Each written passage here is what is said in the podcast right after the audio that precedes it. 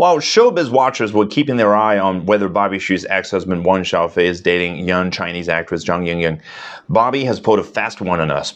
This morning, the actress, host, and singer DJ Koo Jun-yup announced on social media that they are married. Jung Yup, also known by his stage name DJ Koo, shared two notes on his Instagram account, one written in Korean and the other in Chinese, and tagged Barbie in the caption.